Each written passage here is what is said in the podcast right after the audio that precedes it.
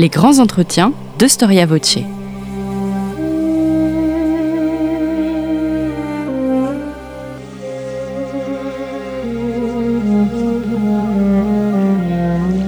On retrouve Christophe Dickès.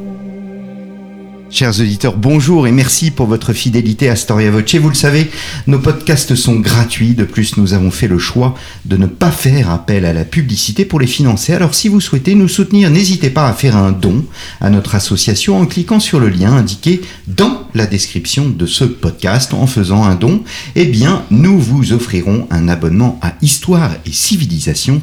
Merci d'avance. Judith Erine, bonjour. Bonjour à vous. Merci d'avoir répondu à notre invitation. C'est véritablement un honneur que de vous avoir à ce micro. Vous êtes professeur émérite au département des lettres classiques du King's College de Londres. Vous avez publié de nombreux ouvrages sur le monde byzantin et grâce aux éditions Passé Composé, eh bien, nous bénéficions de la traduction d'un de vos ouvrages les plus significatifs, les plus importants, Ravenne, capitale de l'Empire, creusé de l'Europe. Je me plonge dans le sujet, Judith Erine, aussi bizarre que cela puisse paraître, ce livre est né dans un embouteillage. Oui, c'était une, visite très courte à Ravenne avec, en famille et nous avons visité la ville à grande vitesse et nous avons pris un taxi pour le retour dans le, banlieue de Bologne. On se trouvait dans un embouteillage affreux. Euh, il pleuvait, il faisait nuit et on était fatigué. Et je pensais à, à lire un peu les guides qu'on avait achetés à Ravenne. Et j'étais étonné et choqué de voir qu'il n'y avait pas d'explication pourquoi l'empereur Justinien et l'impératrice Théodora se trouvent en mosaïque si beau en face euh, de l'hôtel de l'église de Saint-Vitale parce qu'ils n'ont jamais allé à Ravenne. Et pourquoi? Je me demandais pourquoi. Et alors ça, c'était le début de, de, mes recherches sur Ravenne. Et quelques années plus tard, c'est ce magnifique ouvrage de près de, de, de 500 pages, donc consacré à, à, à ce monde, euh, donc entre le 5e et euh, le 8e siècle. Nous avons une perception biaisée de l'époque qui s'étend précisément du début du 5e jusqu'au milieu du 8e. Faut-il la voir comme une période de déclin Faut-il parler pour cette époque d'antiquité tardive, pour reprendre l'expression de Peter Brown, que vous connaissez bien, je suppose. Euh, vous la voyez, vous, comme les prémices d'une modernité? Pas tout à fait de modernité, mais il faut dire que c'est une période de transition euh, entre le 5e, le 4e, 8e siècle. Euh, et je trouve que l'identification antiquité tardive, ça me rappelle une, un regard sur l'antiquité en, arrière. Tandis que moi, je le vois comme un regard euh, sur l'avenir, avec des nouveautés, des développements très importants pour l'Europe qui, qui va venir, parce qu'évidemment, c'est pas l'Europe à ce moment-là, mais quand même, c'est une période de transition qui mène au Moyen Âge. Et je, Ravenne est vraiment à la tête de, de ce cet développement. Mmh. On a affaire à un monde qui se cherche, qui souhaite créer quelque chose de nouveau oui, certainement. C'est quelque chose qui n'a jamais été fait dans le monde romain, qui, qui continue, évidemment, sous la tutelle de Constantinople, la, nouvelle Rome, à l'est de, la Méditerranée, mais quand même, euh, le monde romain n'a pas connu cette intégration des traditions germaniques avec les traditions romaines.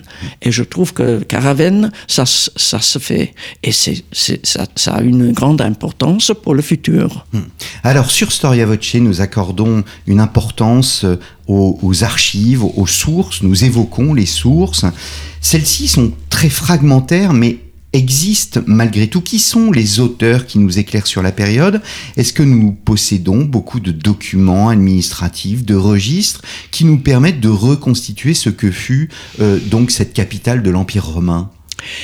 Il nous manque des archives et les histoires qui ont été écrites à cette époque. On comprend que l'évêque euh, de Ravenne, euh, Maximien, a écrit des histoires en cinq volumes.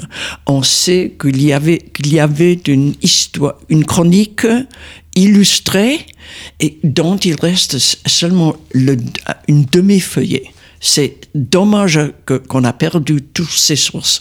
Mais à travers les écrits d'Agnellus, qui vit au 9e, mi-9e siècle, euh, et évidemment les écrivains comme Cassiodore et Boest, qui étaient euh, auprès de Théodoric le Goth, on peut reconstruire euh, l'histoire. Et puis, il y a des archives municipales qui survivent sur papyrus. Hmm. Et le papyrus, ça se perd très facilement. Et je, je, je suis plein pour les spécialistes euh, de papyrologie qui ont entrepris la publication de ces fragments. Hmm. Mais à travers ces documents écrits sur papyrus, on peut reconstruire l'administration de la ville. Il y a un tas d'informations dans les testaments, par exemple, dans les documents qui sont, qui sont le résultat des querelles entre les, les héritiers, par exemple, des terrains.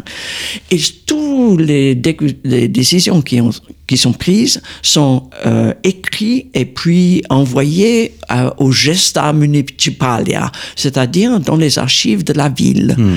Et au 4e, 5e, 6e siècle même, on a beaucoup de, de, de, de, sources de ce, de ce genre. Hmm. Alors vous évoquiez au début de cette émission, Justinien, Théodora, la place de l'art, des arts, la place de l'archéologie est aussi importante euh, dans la, la connaissance de cette époque. Oh oui, bien sûr parce qu'évidemment, on a fui la ville de Varavenne et on a découvert, par exemple, le, la monnaie où on, on, faisait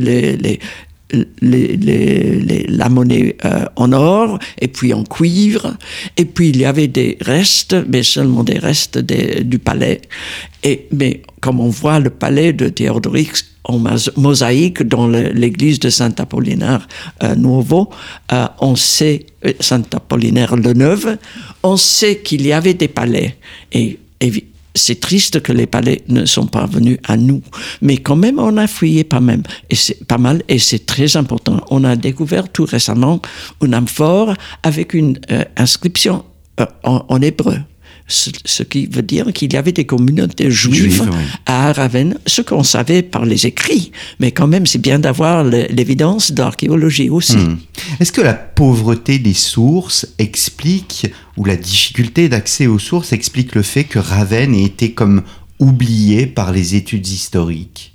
Oui, je crois que ça a joué une, un, rôle important. Mais il faut dire aussi que l'oubli de l'histoire de, de Ravenne, ça, c'est à mettre en rapport avec les historiens de l'art qui ont monopolisé l'étude des, des, édifices des, des, églises et des mosaïques. Évidemment, euh, il y avait dès le, dès le 19e siècle des, des antiquitaires et des gens qui ont euh, étudié les mosaïques et les églises, mais ils, n'ont pas, ils n'ont pas vu, ils n'ont pas euh, décrit la, la ville euh, et les habitants de la ville. Et les habitants se, prononcent et s'identifient dans les listes de témoins sur les archives municipales. Parce qu'à chaque fois qu'on enregistre un testament, par exemple, il doit avoir des, des, des témoins. Et les témoins nous donnent leur nom. Hmm. Gothique, romain, une mixture, puis leur activité. C'est un artisan qui fait euh, le, pantalon, le, savon, des choses comme ça. Très intéressant. Et puis, ils sont en relation avec le, le, type qui veut enregistrer son testament, un, neveu, par exemple.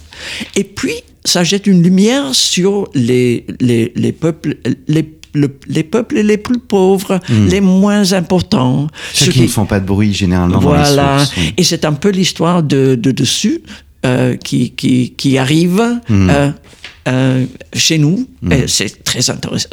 C'est important à voir. Et je crois que ça ça n'a pas été noté par les historiens.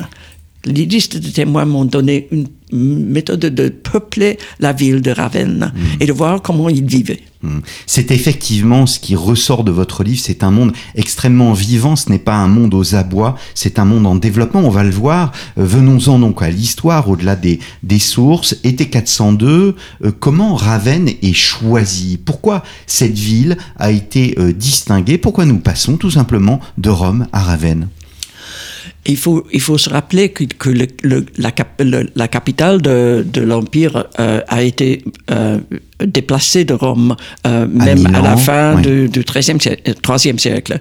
Et à Milan, voilà, la capitale s'est installée. Et c'était l'empereur Honorius qui, qui y était, qui habitait à la fin du 4e siècle. Mais à ce moment-là, Alaric et les Goths ont siégé et puis saccagé Aquilée grande ville euh, à, à l'est de, de Milan. Et je crois que l'empereur était vraiment effrayé que les Goths euh, viendront à Milan et que c'était une grande ville avec une grande fortification et il n'y avait pas de, de- de- des soldats pour le défendre. Et à- il a demandé où qu'est-ce qu'on peut faire?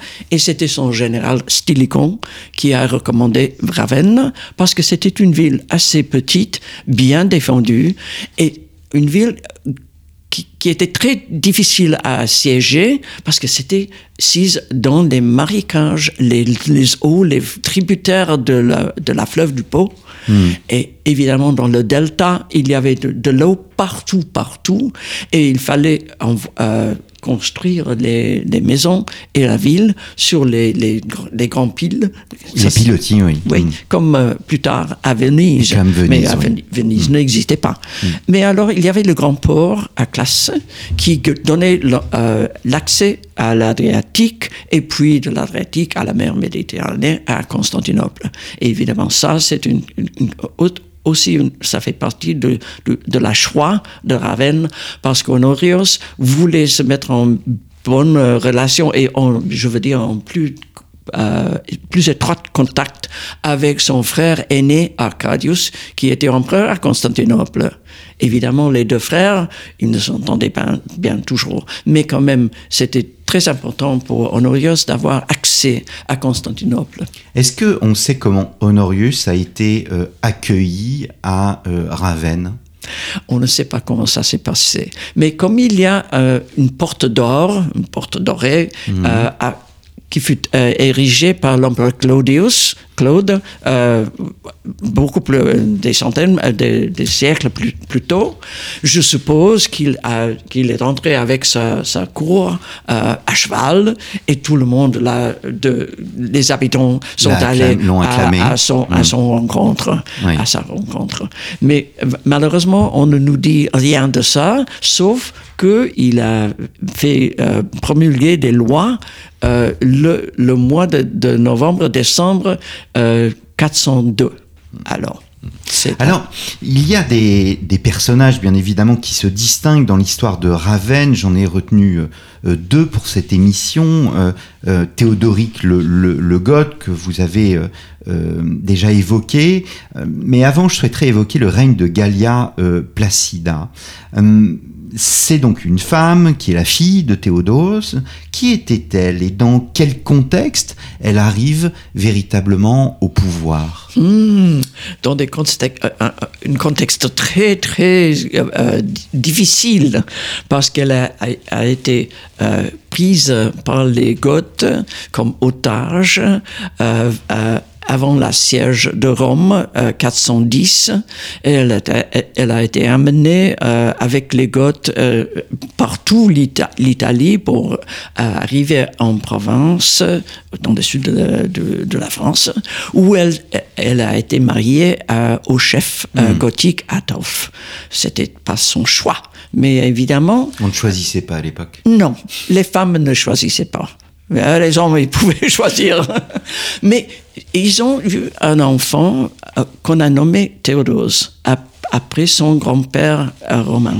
Et Adolphe nous dit que ce, ce fils devait euh, représenter la combinaison des traditions gothiques avec les tra- traditions romaines et qu'il sera roi de tous les peuples, de tous, tous les peuples. Voilà, c'est c'est une euh, unité entre les, les traditions germaniques et les traditions romaines. C'est très important parce que euh, c'est une civilisation qui précisément veut regarder l'avenir, qui n'est pas dans le passé, c'est Voilà. une civilisation nouvelle mêlant à la fois le monde barbare, le monde des Goths et, et- et- et le monde romain. Oui, je crois que ça donne euh, le, le développement, ça ouvre la porte vers le, une développement tout à fait nouvelle qui est vraiment important pour l'Europe. Parce qu'évidemment, il ne faut pas laisser à côté les, les- les traditions germaniques et gothiques. Ce sont des gens qui ont en- en- envahi et occupé les territoires de l'Empire romain à l'ouest. À l'est, évidemment, c'est autre chose. Mais le, et ainsi le monde romain continue. Mais à l'ou- à l'ouest, c'est très important que les, traditions germaniques sont intégrées euh, avec les, ceux de, Rome. Et c'est ce que, que Gala Placidi a, essayé de, faire. Et je, pense qu'elle a bien ré- réussi. Alors justement, que sait-on de son gouvernement?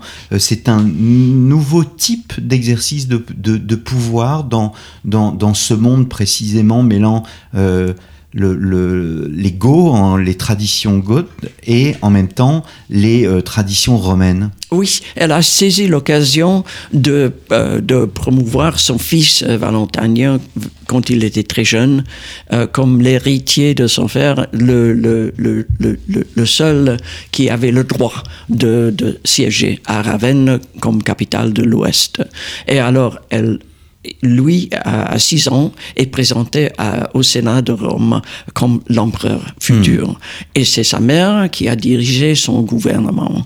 Ça se voit, je crois, dans les lois qu'elle a choisies et elle a préparé une édition pour, les envoyer à Constantinople quand le- l'empereur Théodose II préparait son code. Et le code théodosien, ça c'est vraiment une, euh, un, fait très important pour l'administration de la loi et à l'est et à l'ouest et partout dans le monde romain et puis dans le monde des, des, non-romains qui ont traduit, qui ont observé, qui ont re- refait les lois à leur euh, façon, mais évidemment sur le modèle euh, romain. C'est, ça, ça donnait une unité à, à, à l'Europe avant le nom. Il y a une coexistence en fait de deux tendances religieuses parce qu'on ne peut pas euh, penser la société, on ne peut pas penser le politique sans le fait religieux.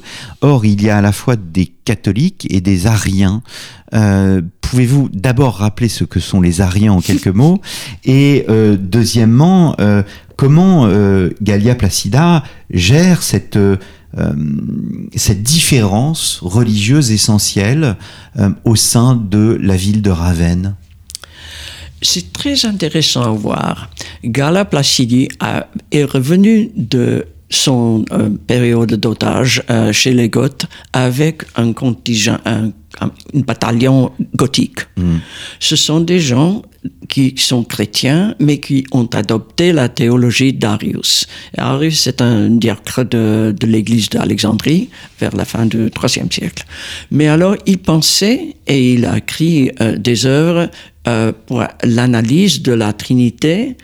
Il disait la Trinité de euh, Dieu le Père, Dieu le, le Fils et Dieu, Dieu le Saint-Esprit. Esprit, c'est le, le vieux paganisme des trois gods, des trois de, dieux, des trois dieux. Il faut évidemment subordonner le Fils au Père. C'est naturel. Évidemment, le Fils obéit au Père. Le Fils, le fils il, il peut être de la même nature, mais c'est une, il a un âge. Il est Il d'une a une importance moindre. Voilà. Mm, mm. Et Arius a. Donc il est, en fait, il n'est pas Dieu. Il, Il est, est- considéré comme Dieu malgré tout. Oui, il est Dieu incarné en homme, mais il n'a pas le, le même statut que, Que le Père, Dieu qui le lui est Père. supérieur. Mm. Et il faut seulement euh, honorer Dieu le Père. Mm. Évidemment, les, les Goths, comme les autres euh, euh, troupes germaniques, ont été convertis à, aux chrétientés, à la chrétienté, au moment où la théologie d'Arius, la théologie arienne, était euh, soutenue par les empereurs de Constantinople. Et ils pensaient qu'ils ont adopté l'orthodoxie. Et ils arrivent euh, avec Théodoric en Italie, et voilà les gens catholiques qui ne croient pas la même théologie, qui correspondent à, ce qui sont, ce qui pensaient leur, hmm. leur foi orthodoxe. Ainsi, euh, c'est la Trinité qui les, divise, mais Théodoric a vu que comme euh, ces Goths étaient d'une minorité très, peu, très petite, il, il, voulait euh, ériger des églises pour ces Goths où ils vont fêter la liturgie gothique en gothique avec leurs prêtres, tandis que les catholiques se fêtaient leur liturgie en latin dans les églises catholiques. Et il a séparé les deux, les deux groupes de chrétiens et ils ont ordonné qu'ils vivent ensemble, qu'ils cohabitent en paix. Hmm. Et ce qui était euh, euh, assez étonnant pour l'époque. Hmm. Ce qui s'est le nom de Gallia Placida, euh, je reviens à Gallia Placida, est aussi attaché à un mausolée euh, qui est absolument magnifique et qui porte son nom d'ailleurs. Oui, c'est, malheureusement, elle n'est pas enterrée là-bas. Mais c'est vrai que cette petite chapelle faisait partie d'une grande église dédiée à la Sainte Croix qu'elle a, qu'elle a fait ériger et où euh, on lit dans les sources écrites qu'elle a été particulièrement dévoué à la mm. Sainte Croix.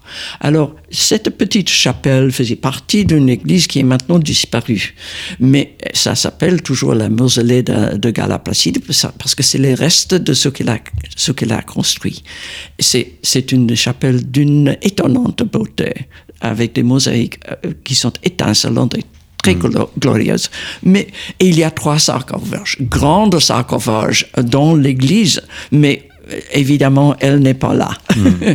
Où a terminé euh, Gallia Placida? Elle est morte à Ravenne. Euh, elle est morte à Rome, excusez-moi. Elle est morte à Ravenne en 450 et son fils Valentinien le III l'a enterré dans la mausolée impériale à Rome. Hmm, hmm.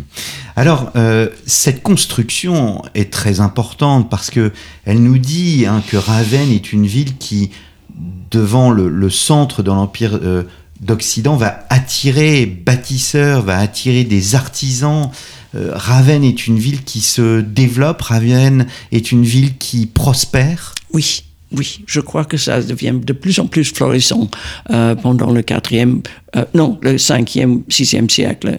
Ça se voit, par exemple, dans les, écrits qui nous décrivent les, les bâtiments, les églises, les chapelles et les palais parce qu'évidemment, il y avait des palais et des villas pour les, les, les, gens de la cour. Et tout le monde qui veut trouver emploi chez l'empereur à la cour impériale dans la capitale de Ravenne, tout le monde y va. Et, et, ça se voit dans les visites des ambassades, par exemple, mmh. la Placidi recevoir les euh, reçus a reçu des ambassades, elle a envoyé des ambassades, elle conduit la diplomatie, et puis elle elle demande des taxes, elle, fait l'administration, et tout ça se passe à Ravenne euh, quand la ville est en pleine florissance et grandit tout le temps, chaque année. Et de temps en temps, il faut élargir les fortifications parce qu'évidemment, la ville euh, devient de plus en plus grande. Mm-hmm. Alors, je vais laisser de, de, côté la période après la mort de Gallia Placida. Je laisse de côté la période bien connue des années 455 à 476 et je souhaite évoquer l'autre grand personnage euh, de ce moment théodorique. Alors, il y a un point commun en lisant votre ouvrage. Je trouve qu'il y a un point commun entre notre Vercingétorix et Théodoric. L'un et l'autre ont été otages euh, et l'un et l'autre euh, donc des Romains euh, et l'un et l'autre ont appris à gouverner en étant au contact de ce pouvoir impérial. Vercingétorix, bien évidemment avec César, Théodoric, lui, à la cour byzantine. Que sait-on de la présence de Théodoric à Constantinople? J'ai pu reconstruire ce qu'il a vu, ce qu'il a vécu, et je crois que ça a eu une grande influence chez lui. il était tout jeune quand on lui envoyait, on l'envoyait à Constantinople comme otage pour le, le bien-tenance de, ou le, soutenance de, l'alliance de son père avec l'empereur. Et là, il a trouvé d'autres otages. Il y avait une princesse géorgienne, et, euh, une fille, et un autre, euh, un prince euh, qui a essayé d'échapper de Constantinople. Mais tous ces jeunes gens euh, qui ont été envoyés à Constantinople ont été bien nourris, bien éduqués, et évidemment, ce sont, ils étaient les prises que le que l'empereur a, a, a démontré pour ses visites. Voilà mes otages. et les gens, euh, il semble que Théodoric a bien observé comment gérer un empire comment faire marcher l'administration, la diplomatie, les choses militaires, la stratégie, et puis des choses tout à fait euh, euh, ordinaires, comme par exemple les Goths qui, qui ont eu euh, des postes, euh, surtout euh, dans l'armée de l'époque. Les Goths devaient sortir de la ville pour fêter leur liturgie, liturgie en gothique. Et on nous dit qu'ils chantaient les psaumes en gothique, hein. mais ils devaient sortir de la ville pour fêter leur liturgie le dimanche. Évidemment, ces théodoriques ont dû quitter la ville avec eux pour fêter hors de la ville, hors de la, euh, des fortifications, dans les églises dédiées à la liturgie gothique. C'est une dis di discrimination, dit-on? Discrimination? Discrimination, oui. Oui, contre les Goths, parce qu'ils étaient des, des chrétiens ardiennes. Mmh, mmh. Et il a appris que c'était dur à souffrir. À, à souffrir. Mmh. Est-ce que euh, Théodoric, c'est un homme de guerre avant tout? Oui. Que... que euh, en, en, quoi se distingue-t-il Enfin, une fois qu'il n'est plus otage, eh bien, il reprend son chemin vers la guerre, oui. vers la domination euh, des, des, des, territoires euh, anciennement constituant l'Empire romain? Oui, et évidemment, c'est un, un, un, homme de guerre et un chef militaire brillant. Mais comme il a appris le latin et le grec à Constantinople, et il s'est habitué à euh, observer le, gouvernement d'un grand, d'un grand empire. Il avait des ambitions et il avait le moyen de les réaliser dès qu'il arrive en Italie. Alors, à, Ravenne, il a pris la capitale euh, établi par Honorius. Il, il, a, il n'a jamais porté le, le, titre empereur, mais il était le roi. De, de, Ravenne et il a construit sa cour sur le modèle de Constantinople.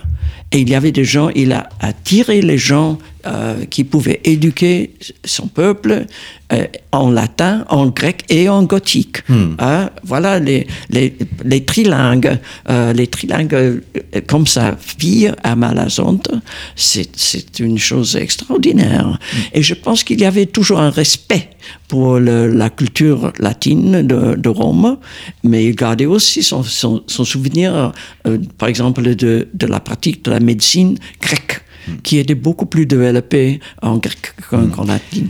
Est-ce que euh, il est euh, reconnu par l'empereur Zénon, qui lui est à Constantinople? Peut-on dire même qu'il se place sous l'autorité de Zénon? Vous soulignez le fait qu'il n'a pas voulu se faire appeler empereur, mais roi. Oui. Est-ce que ce roi était soumis à l'empereur oui, d'une certaine façon, je crois qu'il qu a admis, il admis que l'empereur Zénon et puis Anastase euh, furent les grands grands chefs de, du monde euh, méditerranéen à cette époque. Et l'empire romain était en plein euh, vigueur, tout marchait bien et Théodoric voulait en être parti. Mm. Et comme ça, il aurait peut-être préféré d'être empereur de l'Ouest, mais non, il a choisi le nom roi et il a demandé les, les vêtements euh, impériaux pour se distinguer. Il portait la couronne et puis le, le, le pourpre. Mmh. Mais je crois quand même qu'il a compris que c'était mieux de s'installer à Ravenne comme euh, allié de Zénon et des empereurs à Constantinople et de, et, et de, bénéficier des impôts et des influences qui venaient de l'Est. Mmh, mmh.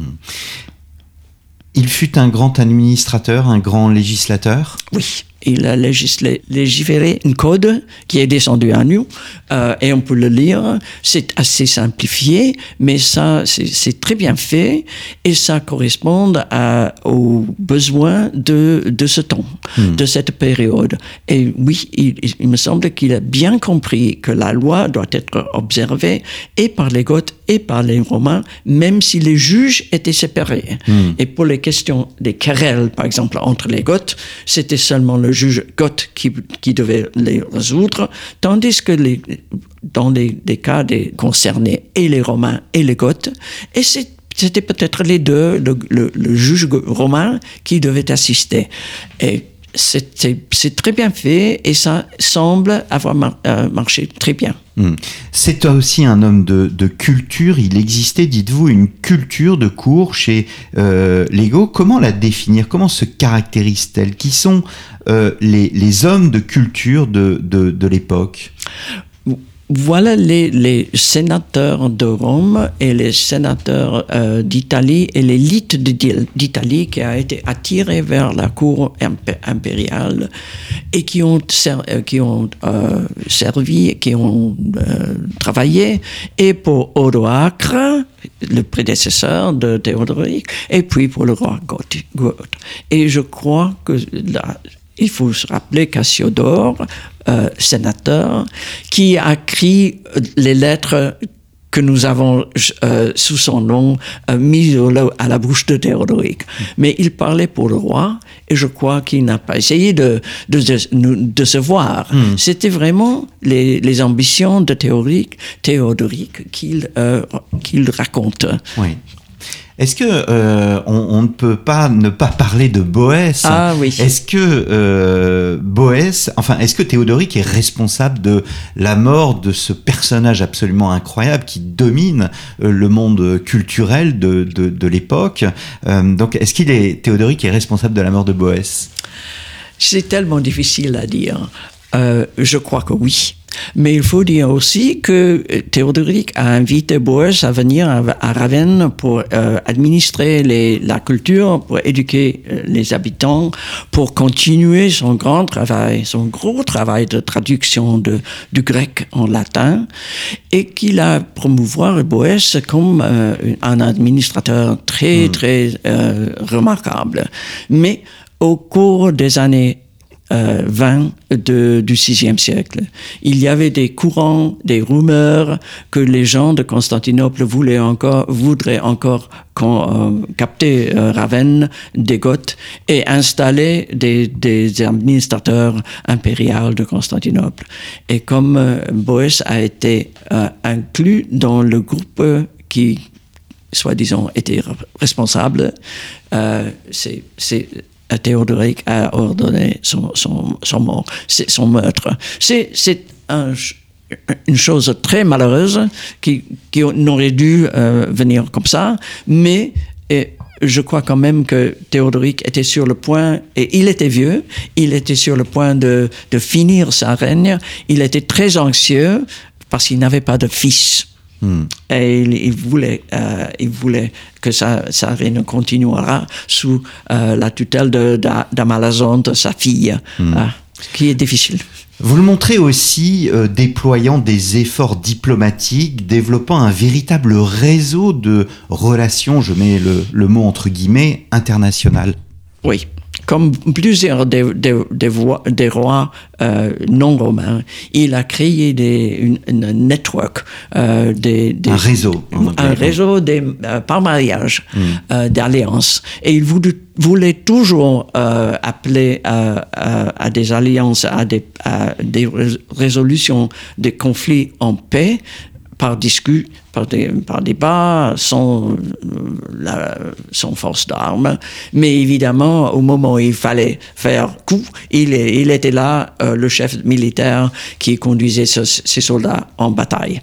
Euh, mais je crois que quand même, avec les relations qu'il a fait, sa sœur s'est mariée avec le, roi Vandal, une nièce a été envoyée en Thuringie, ça, c'est euh, vraiment dans le nord euh, inconnu. Mais évidemment, il essayait de faire des, ce réseau, réseau de, par mariage. Hmm. C'est C'est imp- c'est impressionnant. Hmm. Alors je souhaiterais euh, terminer en faisant un bond de quelques années en avant avec la création de ce que l'on appelle l'exarcat de Ravenne, qui désigne le territoire du nord de l'Italie sous la domination byzantine. L'exarcat est un moment important parce que l'exarque possède à la fois les pouvoirs civils et les pouvoirs militaires. Est-ce que Constantinople, en créant l'exarcat, ne fait pas une erreur euh, on a une expression française qui est de se tirer une balle dans le pied. Est-ce que Constantinople ne se tire pas une balle dans le pied? Je crois que non, quand même, parce que les territoires euh, reconquis par les forces euh, impériales sous le, général Bélisaire en Afrique du Nord, euh, d'abord, puis en Italie, ont été rétablis comme des provinces de, l'Empire romain, sous les lois avec la même administration qu'auparavant. Il devait avoir un chef sur le- le- les lieux qui pouvait euh, euh, insister euh, sur cette rénovation. Et les exemples de, Carthage et de Ravenne, ils ont reçu des, pouvoirs euh, extrêmement grands. Et oui, évidemment, il y avait des, cas où les exarques, exarques ont essayé de, créer les principalités à eux, de, créer l'indépendance. Mais je crois quand même que ça a duré parce que euh, il y avait des exarques plus fi- fidèles, comme Isaac, qui a mené euh, le titre, qui a retenu le titre pendant plusieurs ans au 7e siècle, euh, qui étaient des, des gens voués à l'administration impériale. Et ils ont compris les, les, mo- les moyens de faire euh, grandir et fleurir, fleurir les territoires qui ont été ignorés euh, autrefois. Je crois quand même que ça a bien marché jusqu'au bout du 7e siècle. Alors un dernier mot, Judith Hérine, un dernier mot de conclusion. Vous écrivez que Ravenne devint le pivot des énergies qui engendrèrent la chrétienté primitive. Sans Ravenne, euh, la chrétienté aurait été différente. De Constantin à Charlemagne, Ravenne est incontournable dans la naissance et le développement de cette chrétienté primitive Oui, je crois. Parce que les, les chrétiens ariens euh, qui étaient euh, en, non, pas trop nombreux, mais quand même, ils étaient la force militaire qui a occupé le territoire de l'Empire romain. Il fallait faire des alliances avec eux. C'est- ce n'était pas une question de bataille. Les, les Goths, les Germaniques, ils ont occupé les terres. Voilà des gens qui étaient chrétiens, mais d'une autre définition. Et comme euh, euh, Théodoric a vu, il fallait les maintenir les deux et de faire une euh, Coexistence. voilà. Et la symbiose des, des traditions germaniques et romaines, c'est à la, euh, au, au bas de, de notre civilisation européenne. Je vois dans euh, la ville de Ravenne et cette expérience de combinaison, d'in- d'intégration des traditions différentes, le creuset de- de- d'Europe, que Charlemagne, Charlemagne va euh, retrouver à Ravenne. Il ne le retrouve pas à Rome parce que Rome euh, est toujours plein d'empereurs païens, et puis des, le pape, euh, et- et il ne s'entend pas bien avec les papes. Mais à Ravenne, oui, il a trouvé le modèle pour sa chapelle à, à Aix-la-Chapelle. Votre livre magnifique comporte des, euh, euh, comment, des, des, des images, des cahiers euh, iconographiques, et vous mettez précisément la chapelle palatine de, Charle, de Charlemagne à Aix en photo. Il y a donc un lien, un trait d'union entre Ravenne et la chapelle palatine. Oh oui, certainement, parce que Charlemagne, a visité Ravenne trois fois, et le premier fois, il a demandé, il a euh, euh, demandé très poliment, s'il pouvait enlever des marbres, des colonnes, surtout parce qu'à cette époque, euh, fin 8e siècle, début 9e siècle, on ne trouve plus des colonnes pour se soutenir des grands édifices et des marbres euh, de, de, de, face pour euh, couvrir les murs, parce que mm. le marbre est beaucoup plus cher que les mosaïques. Mm. Mais Charlemagne les a vus à Ravenne et il a, on a importé. Et de Rome aussi. Les évêques de Rome et de Ravenne ont dû laisser partir, le laisser partir, mais il a pris aussi l'équestre, le, statut équestre de Théodoric en cheval, avec, qui était énorme. Et nous savons que ça a été emporté hors des Alpes à Aix et a été euh, rétabli euh, au, à l'entrée du palais de Charlemagne, juste là où il était à Ravenne, à l'entrée du palais impérial. Mm. Alors je crois que c'est, il a copié beaucoup de choses de Ravenne. Il a recréé une partie de, de, la capitale impériale, impériale à Aix euh, de sa façon. Et évidemment, euh, la chapelle a pris le modèle euh, octagone de Saint-Vital. oui. Mm. Oui, mm. c'est étrange. Merci beaucoup euh, Judith Terrine d'être venue à notre micro alors que nous enregistrons cette émission au rendez-vous de l'histoire 2023. Euh, Ravenne, capitale de l'Empire creusé de l'Europe. Un ouvrage absolument magnifique que je vous encourage à lire, à découvrir, richement euh, illustré. C'est un ouvrage qui fera date dans l'historiographie. Un grand merci Judith. À moi le plaisir. Merci à vous. Et bravo pour votre excellent euh, français. Oh, je, merci. Pense, je pense que nos auditeurs vont apprécier. Il me reste, chers auditeurs, à vous remercier pour votre fidélité. N'hésitez pas à vous rendre dans votre kiosque préféré pour vous procurer le dernier numéro d'Histoire et Civilisation consacré aux Mongols. Je vous remercie et je vous donne rendez-vous la semaine prochaine pour un nouveau numéro de nos grands entretiens.